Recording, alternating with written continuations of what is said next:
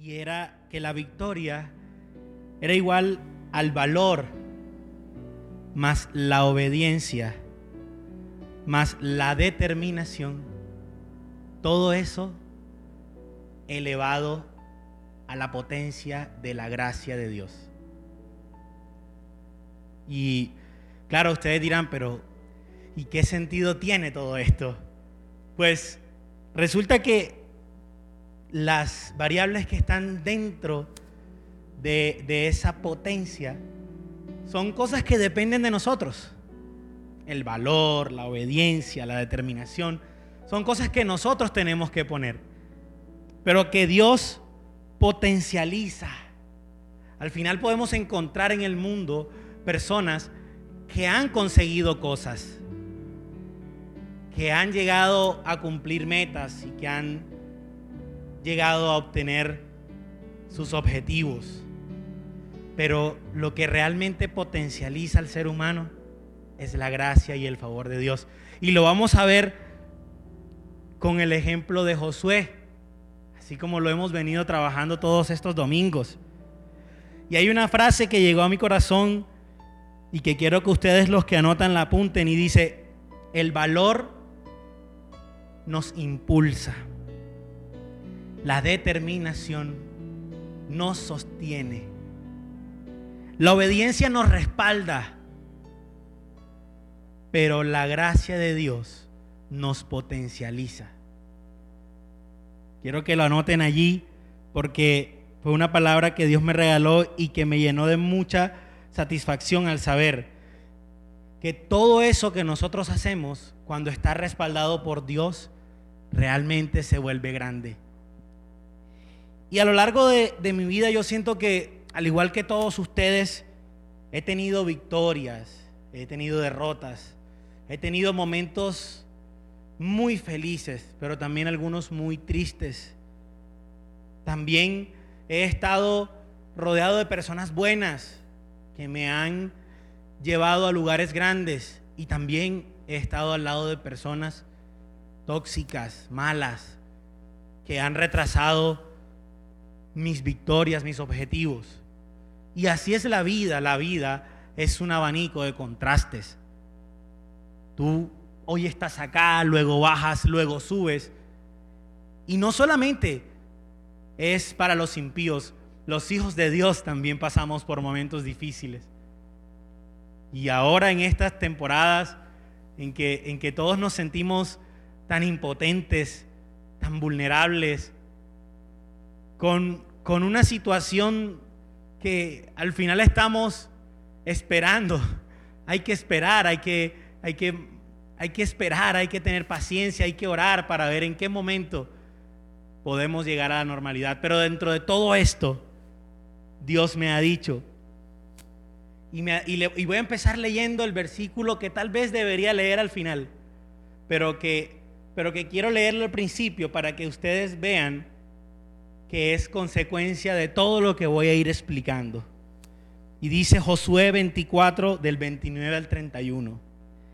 Tiempo después murió Josué, hijo de Num, siervo del Señor, a la edad de 110 años.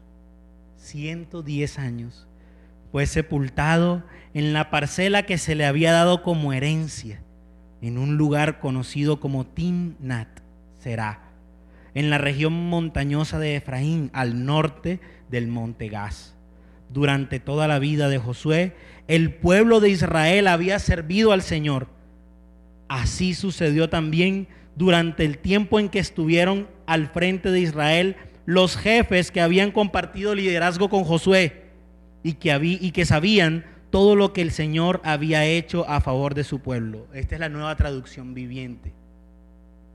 Miren, fue la realización completa de Josué al final de sus días, que no fueron pocos. Y vamos a ver en qué radicó esta realización completa de Josué. Llegar a 110 años, tener a su pueblo sirviendo al Señor y tener a todos los líderes que Él impactó haciendo las obras como Él las hizo. Y quiero que el propósito sea, el propósito de esta enseñanza sea ese, sea, nos, sea demostrar que cuando nosotros hacemos las cosas como Dios quiere y colocamos todo nuestro esfuerzo y toda nuestra energía, nuestra disciplina y nuestra obediencia en eso, Dios se encarga del resto. Porque es que Dios hace que las cosas se alineen. Dios hace que las cosas sucedan. Pero claro, nosotros debemos estar preparados para cuando Dios permita que esas cosas sucedan. Y voy a desglosar esta prédica en cuatro puntos fundamentales. Y los voy a mencionar los cuatro para que ustedes vayan tomando apuntes. Y luego voy a desarrollar punto por punto. Para que vayan ustedes viendo lo impresionante de la vida de Josué y de la valentía que él tuvo y de la sabiduría que tuvo dentro de su liderazgo. Porque es que la mayoría de nosotros conocemos a Moisés como el que libertó, liberó al pueblo de Israel de los egipcios, pero no reconocemos la importancia que tuvo Josué al seguir el legado de Moisés y al concluir su obra. Entonces, el primer punto que voy a hablar es del valor. El valor. Josué aceptó el reto. Tuvo el valor de aceptar el reto.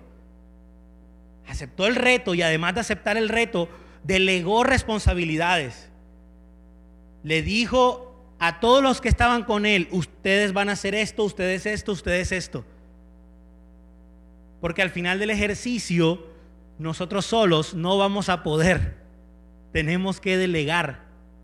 Y yo quiero que nos vayamos a Josué 1 del 1 al 2, que dice, después de la muerte de Moisés, siervo del Señor, el Señor habló a Josué, hijo de Num y ayudante de Moisés, y le dijo, mi siervo Moisés ha muerto, por lo tanto ha llegado el momento de que guíes este pueblo, a los israelitas, a cruzar el río Jordán y entrar a la tierra que les doy.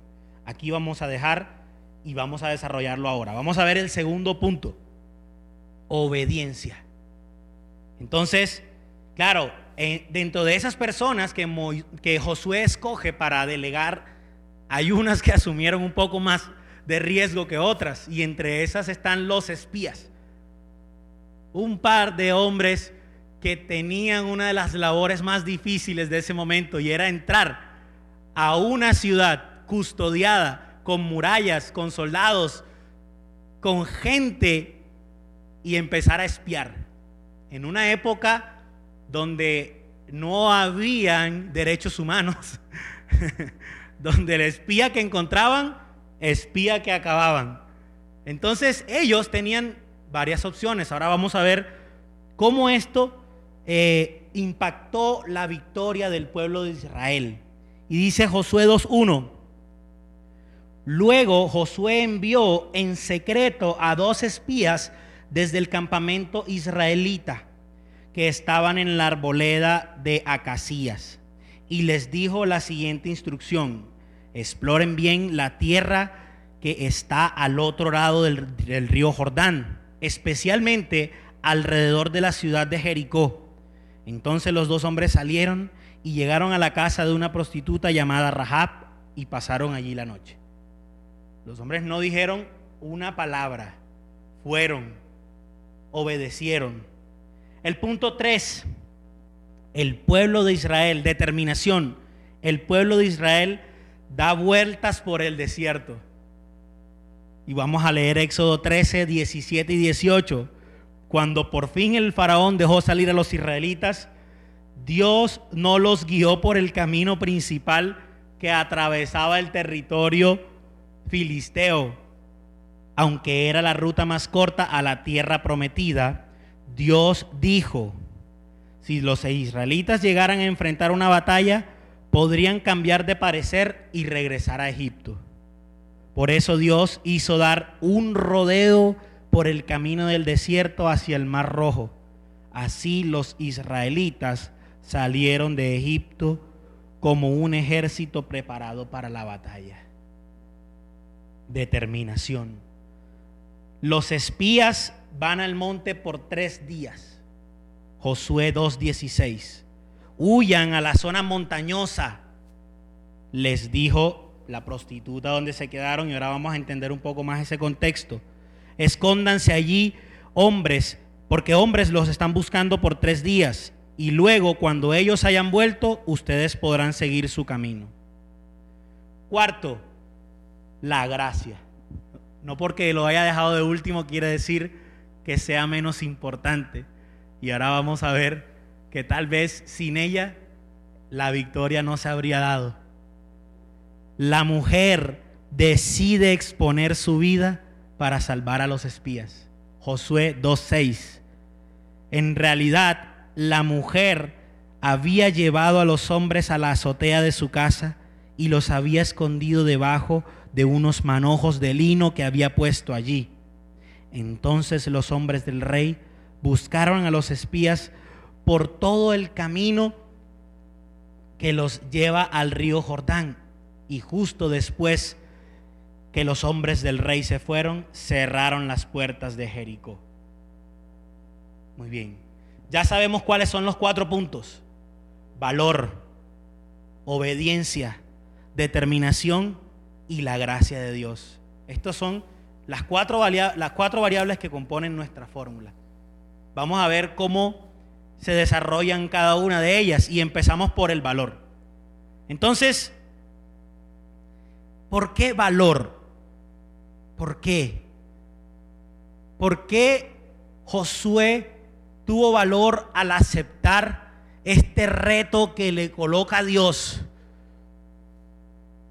Les voy a decir por qué, porque es que ya sabíamos que el pueblo de Israel venía dudando de este propósito de Dios. Ya sabíamos que el pueblo de Israel veía a Moisés como ese caudillo que los había sacado de la esclavitud. Entonces, era fácil tomar ese manto de Moisés y decir, soy yo el sucesor ¿Soy yo el que voy a terminar la obra que Dios empezó con el pueblo de Israel? Créanme que hay que tener valor para liderar. Hay que tener valor para aceptar responsabilidades.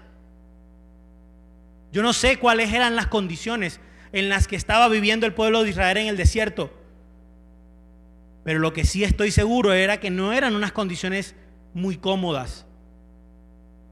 Entonces, no es lo mismo recibir un liderazgo cuando hay abundancia que recibir un liderazgo cuando hay situaciones difíciles, complicadas y de escasez. Y tal vez hoy se nos presenten situaciones como esas a nosotros. No es una situación fácil, no estamos pasando por el mejor momento. Pero Dios sí nos está invitando a que tengamos el valor y aceptemos los retos que se nos están atravesando. Y hay que aceptarlos y hay que desarrollarlos y hay que llegar a buen fin. Nosotros, como seres humanos, normalmente tenemos una tendencia a dejar en manos de otros nuestro futuro cuando a nosotros también se nos ha llamado a liderar. Entonces hay que tener el valor para tomar ese liderazgo, para tomar la iniciativa. Hay que tener ese valor para entender que nosotros somos un Josué y que hoy Dios nos ha llamado a llevar al pueblo de Dios a la tierra prometida. Y esto lo podemos ver en todos los aspectos de nuestra vida. No podemos dejar que siendo nosotros los escogidos, sean otros quienes terminen la obra. Y Josué no solamente llevó a Israel, al pueblo, a la tierra prometida, sino que además se encargó de que todo el pueblo sirviera a Dios. Y se encargó de que todos aquellos que habían estado alrededor de él aprendieran cómo se hacía.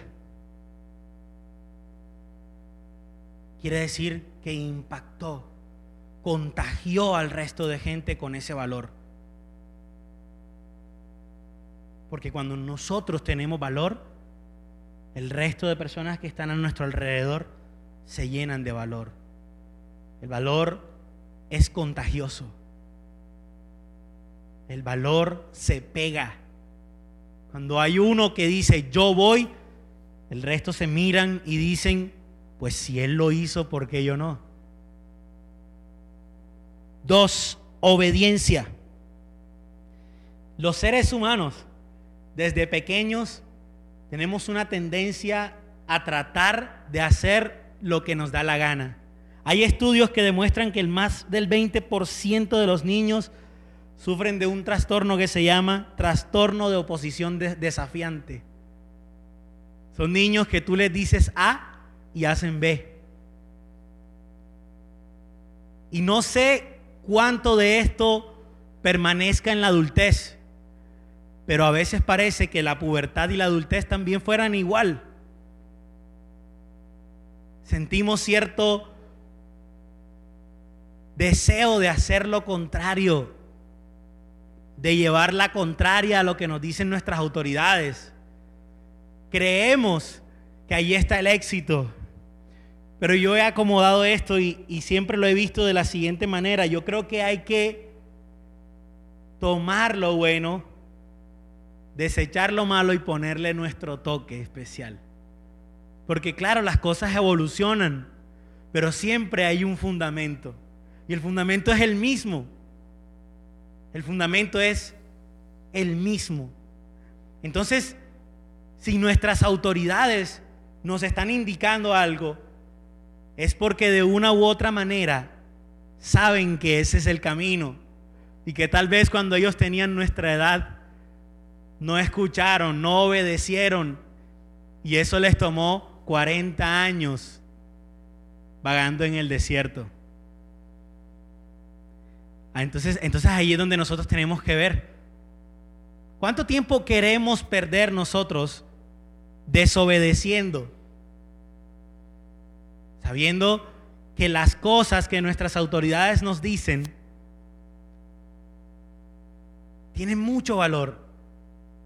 Entonces tomemos lo bueno, apliquémoslo a nuestra vida y pongámosle nuestro toque, nuestro toque original. Yo cada vez, cada vez que, que reviso cuántas cosas se van desarrollando en el mundo, eh, aplicaciones, tecnología.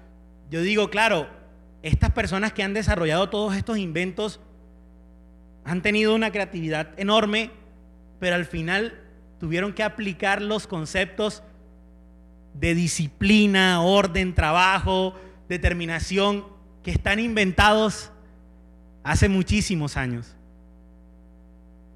Entonces la obediencia termina siendo ese camino que otros ya han trazado por nosotros y que nosotros solo tenemos que seguir y mejorar. Al final de la historia, nosotros tenemos que entender que las personas que nos rodean y que nos aman, lo que quieren para nosotros es bueno. Tercero, determinación. Entonces, la determinación, que es esa cualidad que está inherente, incrustada en el ADN de las personas exitosas es esa capacidad de sobreponerse a las dificultades y de mantenerse firme en un objetivo, determinado a cumplirlo independientemente que suceda. Y aquí voy a, a decirles que a pesar que Israel vagó 40 años en el desierto, dando vueltas por aquí y por allá, nunca perdió la determinación. Ni los líderes, ni el pueblo. Imagínense vagar 40 años alimentándose de maná del cielo Si a veces uno come pescado dos veces a la semana y ya no quiere más. Yo me recuerdo que había una temporada en que mi mamá hacía jugo de tomate de árbol todos los días. Y uno dice, ya no quiero más jugo de tomate de árbol. Imagínese esta gente, 40 años, comiendo exactamente lo mismo. Porque era lo único que había. No estaban, no estaban vagando en unos viñedos en el sur de Alemania. Estaban vagando en un desierto. Donde tenían que acumular agua, donde tenían que comer lo que había. Pero aún así, tuvieron la determinación de continuar su carrera por la victoria. Y a veces somos nosotros muy débiles. Y digo nosotros porque me incluyo en la primera dificultad y en el primer problema. esto no es lo que Dios quiere para mí. Porque somos capaces de decir eso. Esto no es lo que Dios quiere para mí. Ya, si está tan difícil es porque Dios no lo quiere para mí. No, lo que pasa es que no has hecho lo suficiente, no te has esforzado lo suficiente. Claro, cuando nosotros carecemos de determinación, entonces, pues, claro, en el momento en que la gracia de Dios apareja las cosas, ya tú ni siquiera estás en el mapa. Entonces, hay un estudio que dice que Israel a la fecha a pesar de lo que todos conocemos, de lo que fue el holocausto nazi en la Segunda Guerra Mundial, ocupa o está dentro de los 10 países más poderosos del mundo. O sea que esa determinación aún está en el ADN del pueblo de Dios. Un, un país que ni siquiera existía un país que ni siquiera existía. Y a veces nosotros, en la primera dificultad, ya nos rendimos, entregamos nuestro espíritu y nos dejamos y que sea lo que Dios quiera, que es la frase, el cliché de mucha gente. No, no, no. Yo creo que Dios nunca quiere que nosotros vivamos fracasados. Lo que pasa es que hay gente que tiene más determinación que nosotros. Tal vez no les guste lo que les estoy diciendo. Y tal vez les incomode. Pero es la verdad. Si queremos que la gracia de Dios realmente potencialice nuestra fórmula de la victoria, ninguna de las variables puede estar en cero.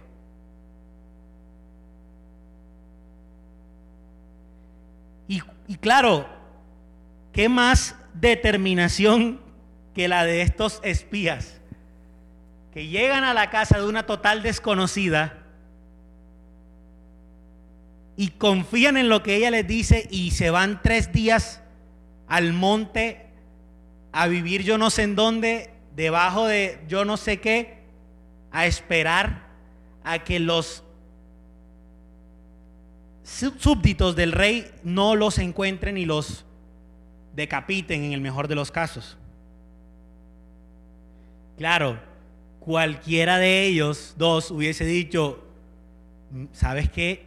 Yo creo que no le hagamos caso a esta mujer, devolvámonos mejor allá con Josué y le decimos que eso está difícil, que nos da pena con él, pero que mande a otros.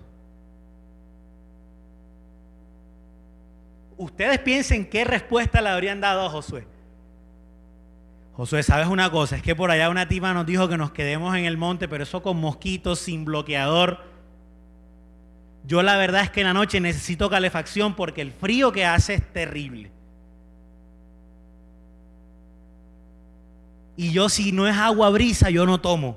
Entonces nos tocaba tomar agüita por ahí de un charco que y ni hablar de ir al baño. Necesito mis toallitas húmedas porque...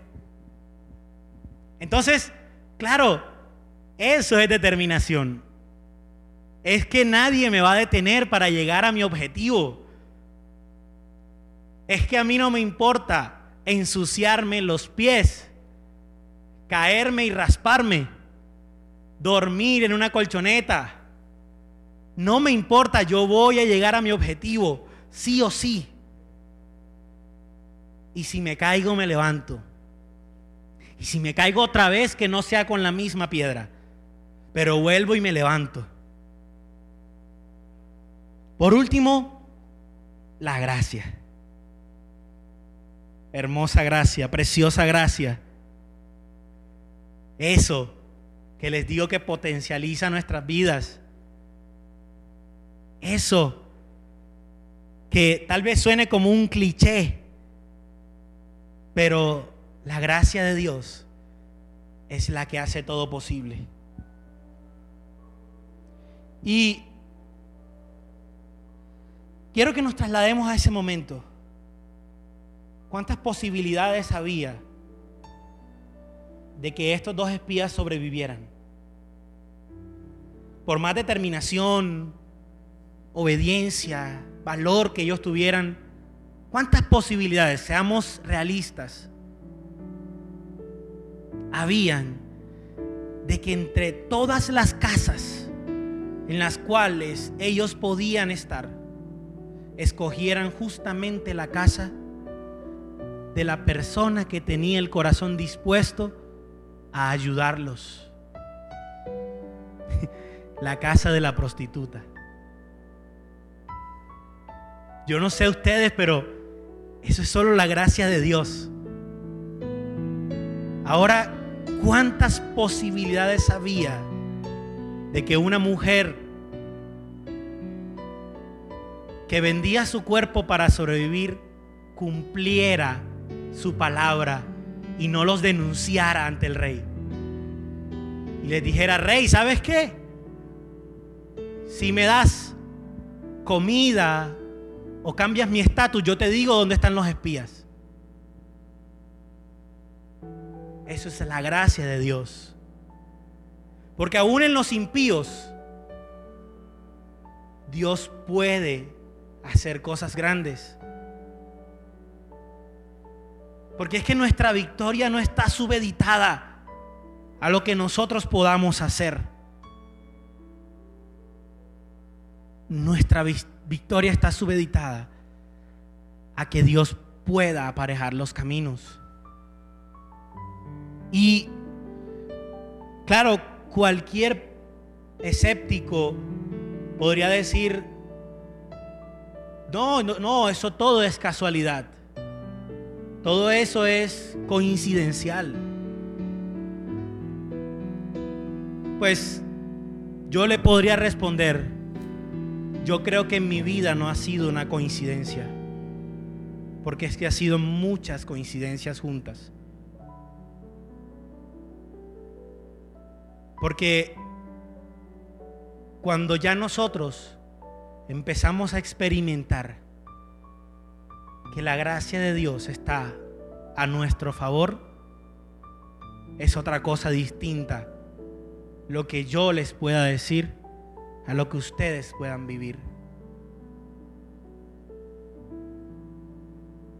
Y creo que la conclusión de todo esto es que hemos perdido mucho tiempo luchando solos. Hemos perdido mucho tiempo en desobediencia. Hemos perdido muchas oportunidades por no tener valor. Hemos perdido muchas posibilidades por no ser determinados y disciplinados. Pero creo que no es tarde para ninguno de nosotros llegar a la victoria. Y con la victoria yo no me enfoco en una vida llena de lujos y, excentricidades, porque hay gente que sin la gracia de Dios las ha conseguido. Yo no me refiero a una victoria económica. Yo me refiero a una vida en Cristo, a la salvación a la paz y el gozo que solamente Dios da.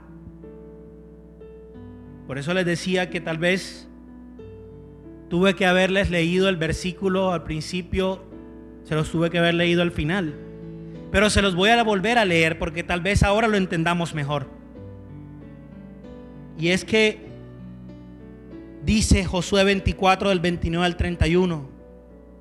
Después de eso, Josué, hijo de Num y siervo del Señor, murió a los 110 años de edad.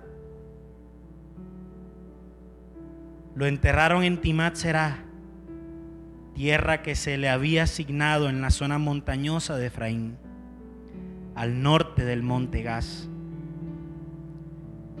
Y el pueblo de Israel sirvió al Señor durante toda la vida de Josué y de los ancianos que murieron después de él, los cuales habían vivido en persona todo lo que el Señor había hecho por Israel. No son riquezas, es trascender.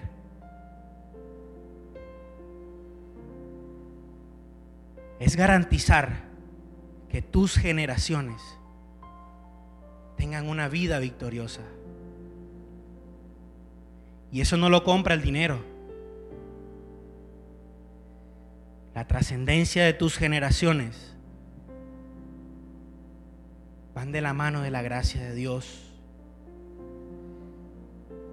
¿Y de qué cosas tú hiciste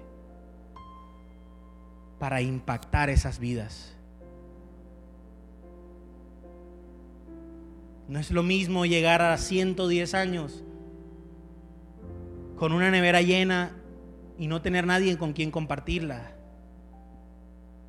llegar a 110 años y que nadie te vea como un líder, sino como un tirano. No es lo mismo llegar a 110 años y saber que tus generaciones no serán salvas. Entonces, en esta mañana, yo quiero invitarlos a todos ustedes a que entiendan que aunque mi tesis haya sido una fórmula para la victoria, no hay fórmulas para obtener la victoria en Cristo. Porque al final cualquier cosa puede pasar. Hombres de Dios entregaron sus vidas y fueron mártires por la obra de Dios pero su victoria fue más allá de lo que nosotros podemos entender. Entonces no hay fórmulas. Entonces todo depende que Dios abra el camino. Desde el momento de nuestra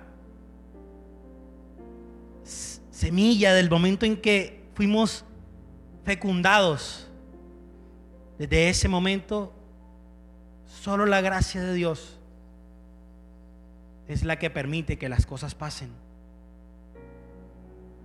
Así que hoy no pierdas más tiempo esforzándote y luchando lejos de la gracia de Dios.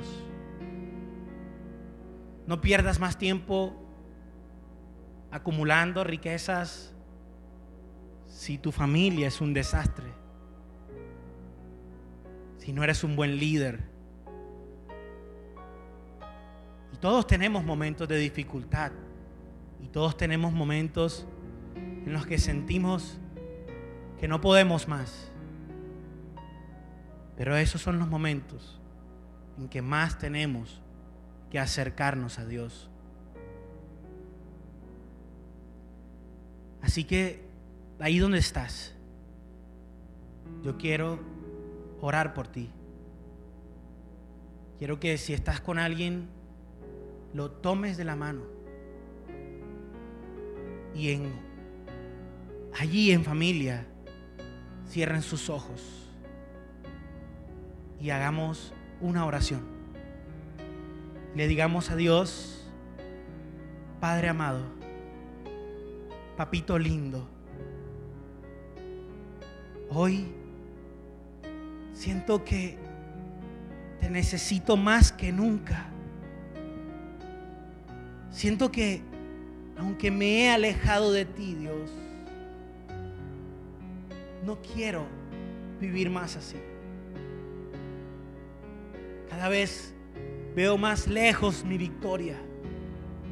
Cada vez me siento con menos valentía, con menos valor, Señor. Cada vez desobedezco, Señor. Cada vez me rindo con más facilidad. Pero es porque estoy cansado. Pero es porque he vivido sin tu gracia, Dios. Y hoy quiero que tu gracia se derrame sobre mí. Que tu gracia se derrame sobre mi familia. Que tu gracia se derrame sobre mi trabajo. Que tu gracia se derrame en mi vida por completo, Dios. Quiero estar preparado para el momento, el momento en el que tu gracia comience a actuar. Quiero entregarte mi vida, Dios. Quiero servirte. Quiero hablar a los otros sobre lo que has hecho en mí. Quiero ser como el espía que sin intercambiar palabras fue y cumplió con tu orden y tu voluntad, Señor. Quiero ser como Josué, que tomó el manto y sin preguntar lideró al pueblo de Israel a la tierra prometida. Quiero que estés en mis proyectos. Quiero que estés en mis planes. Quiero que estés en todas mis decisiones. Quiero que seas tú mi guía, mi valor, mi fuerza, mi roca. Te amo Dios. Todas estas cosas las pongo delante de ti. En el nombre de Jesús, tu Hijo amado, quien tuvo el valor de aceptar el reto y de morir por nosotros en la cruz. Quédate con nosotros, Dios. No nos desampares. Amén y amén. Espero